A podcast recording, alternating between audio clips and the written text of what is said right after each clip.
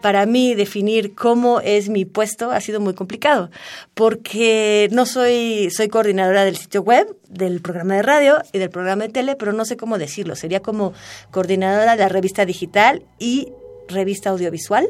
Creo que es la conclusión que he llegado. Al principio decíamos revista digital y medios. Ha sido problemático porque no, no es como el coordinador Javier Ledesma de la área editorial que está perfectamente bien definida. ¿No? en todo el proceso de recibir los textos, formarlos, mandarlos imprimir y tener una edición bellísima como la que tenemos y que se puede conseguir por solo 50 pesos. Es realmente una aportación de la Universidad Nacional en su labor de difusión cultural a la sociedad mexicana. Pero esta parte yo creo que es la que más innovación acepta porque es, son formatos que no se habían manejado para la revista anteriormente y que por eso son maleables todavía, por eso que tenemos este, por ejemplo, esta cuenta de Twitter para preguntar al público qué espera de esto, para ver qué es lo que funciona. Es decir, creo que es la parte más maleable de la revista, es la que está buscando todavía su público, es la que está buscando todavía su forma y es la que está buscando las mejores maneras de llegar, de discutir, de aportar y de enriquecer las discusiones. Ella es Yael Weiss, nuestra invitada de hoy. En el papel. En la pantalla. En las ondas. Y en la web. La revista de la universidad abre el diálogo.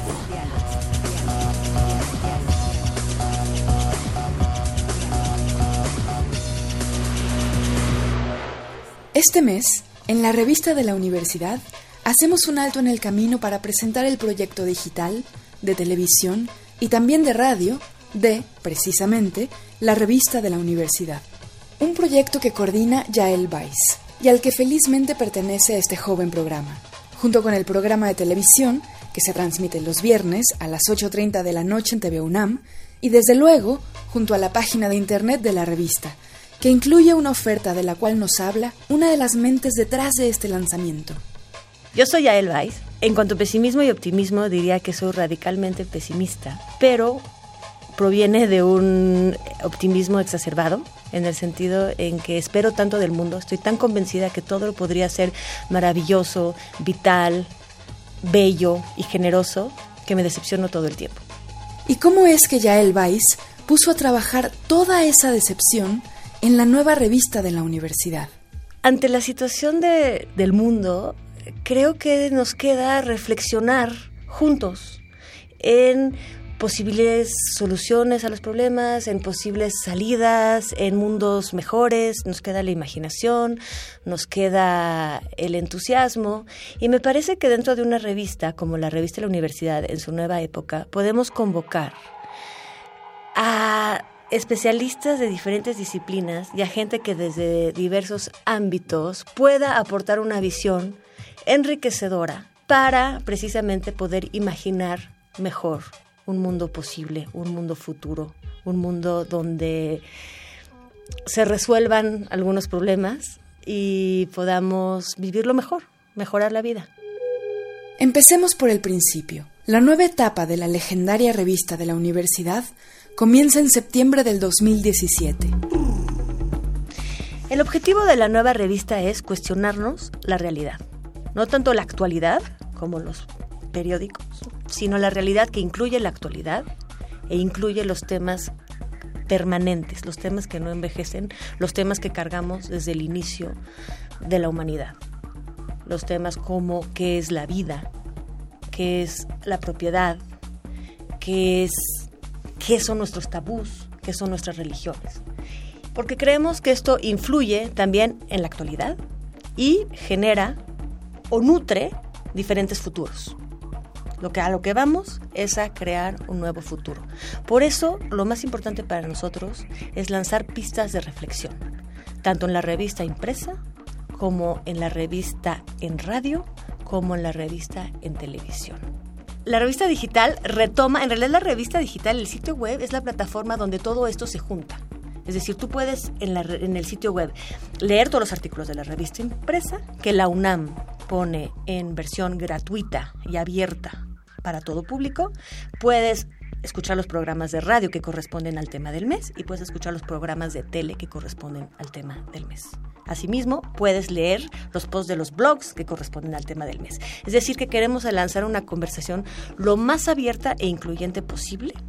Y algo muy importante es que no solo hay un tema del mes, sino que invitamos a todas las disciplinas imaginables bueno, que podemos acoger desde la universidad, pero digo imaginables porque quisiéramos a veces conocer la visión de un chef, la visión de un campesino. No forzosamente es gente que está dentro de la universidad.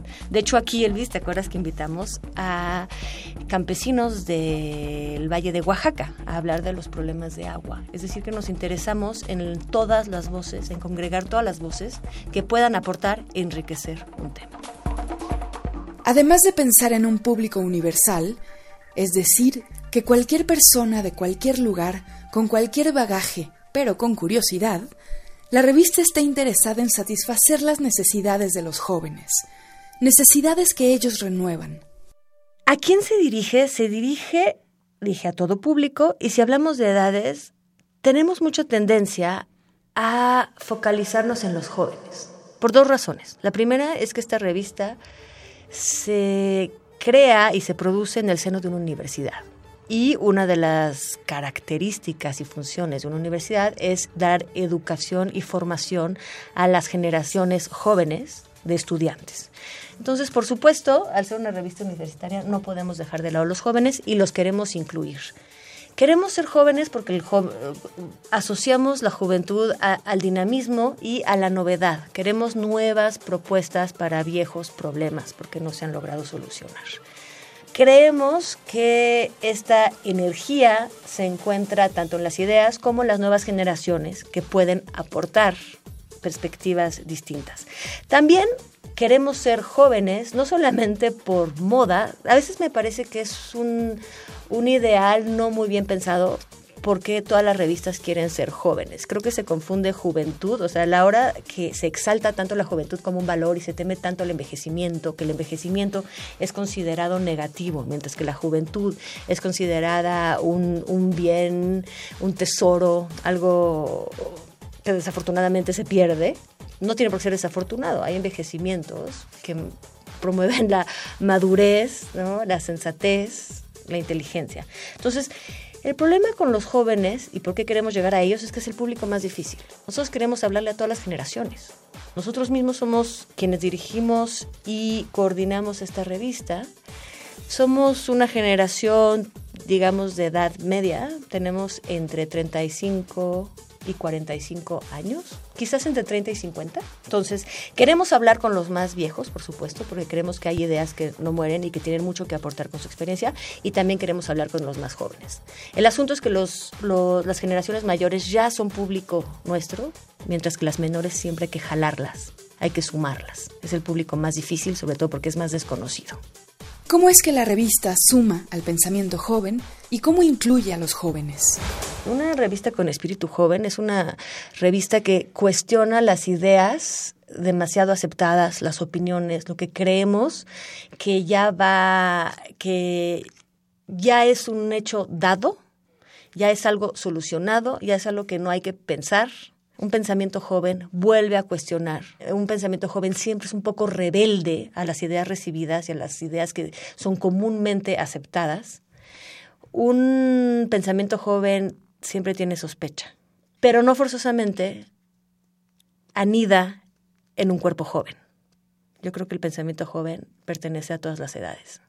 De hecho, hay jóvenes que tienen un pensamiento sumamente conservador y un poco avejentado, y se trata precisamente de romper con todos estos pensamientos jóvenes ya avejentados con propuestas, con reflexiones que puedan suscitar sospecha y derrumbar todas estas ideas aprendidas de que no hay solución, por ejemplo, a la pobreza, que no hay solución a la corrupción, que no hay solución a la extinción del planeta, que mejor aprovechemos ahora lo que podamos porque luego no habrá nada. Es decir, romper muchas ideas introducir la sospecha para sacar nuevas, ¿no? Hacer un manantial de ideas. Ahora, los jóvenes en sí, digamos los que tienen menos de 30 años, ¿Cómo nos acercamos a ellos? Bueno, primero quiero decir que la revista está abierta a las aportaciones de todo individuo de la sociedad. Es decir, hay una página en el sitio web, hay una página, la pueden encontrar en el footer que dice publicar con nosotros, y ahí vienen las especificaciones para las diferentes secciones de la revista. Está abierto a todo público, recibimos aportaciones de todo mundo. Ahora, no podemos negar que una pluma se vuelve, agarra callo, se vuelve más experimentada con el tiempo y más profunda. Sí, hay jóvenes definitivamente brillantes, pero es mucho más común que esto es un proceso lento, en el que uno va acumulando lecturas, acumulando experiencia y lo, es mucho más fácil que nos lleguen textos de mayores de 30 años que tengan la extensión y la, la carga intelectual que estamos buscando, mientras que los jóvenes muchas veces son todavía plumas que se están buscando, que están lanzando ideas muy nuevas, pero todavía no las saben vehicular correctamente en textos largos como para la revista de la universidad. Por supuesto que existe el caso y hemos publicado a gente de menor de 30 años. Pero para estas plumas que se están apenas ejerciendo en el trabajo de la reflexión escrita, tenemos un blog, que es el blog de los estudiantes. También está la convocatoria en el sitio web. En este blog son posts cortos que nos mandan los estudiantes cada mes sobre el tema del mes. Así como la revista es temática y es multidisciplinaria, le pedimos a los jóvenes que reaccionen tanto a los artículos de la revista como al tema propuesto, independientemente a veces de la revista, que reaccionen desde sus distintas facultades o estudios y nos propongan una visión suya, fresca, nueva. Esta sección de blog está abierta a comentarios y nos gustaría muchísimo que se volviera un foro donde precisamente pudieran discutir los jóvenes, los estudiantes, los menores de 30 años en torno a los temas de la revista. Pero repito, la revista está abierta también en su versión impresa a todas las plumas de 0 a 120 años. Ustedes, queridos radioescuchas, van a www.revistadelauniversidad.mx y le pican en número actual. Ahí encontrarán un botón que dice multimedia y encuentran este programa, los programas de televisión, conducidos, por cierto, por nuestra invitada, o también le pueden picar al blog y encontrarán las colaboraciones que ya él menciona. Los invitamos a leer el número doble actual de la revista de la Universidad de México. Pueden consultarla en www.revistadelauniversidad.mx. En Twitter y Facebook como arroba revista-unam. Gracias a Yael Weiss, Alejandra Gómez, a Rafa Alvarado y a Gabriel Medina. Yo soy Elvis Lisiaga. Hasta pronto.